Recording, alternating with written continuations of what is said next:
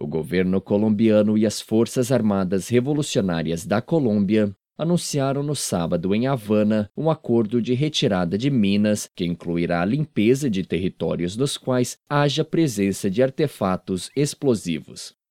O anúncio foi feito em entrevista coletiva da qual participaram representantes dos países fiadores do processo de paz, Cuba e Noruega, e equipes do governo colombiano e das Farc.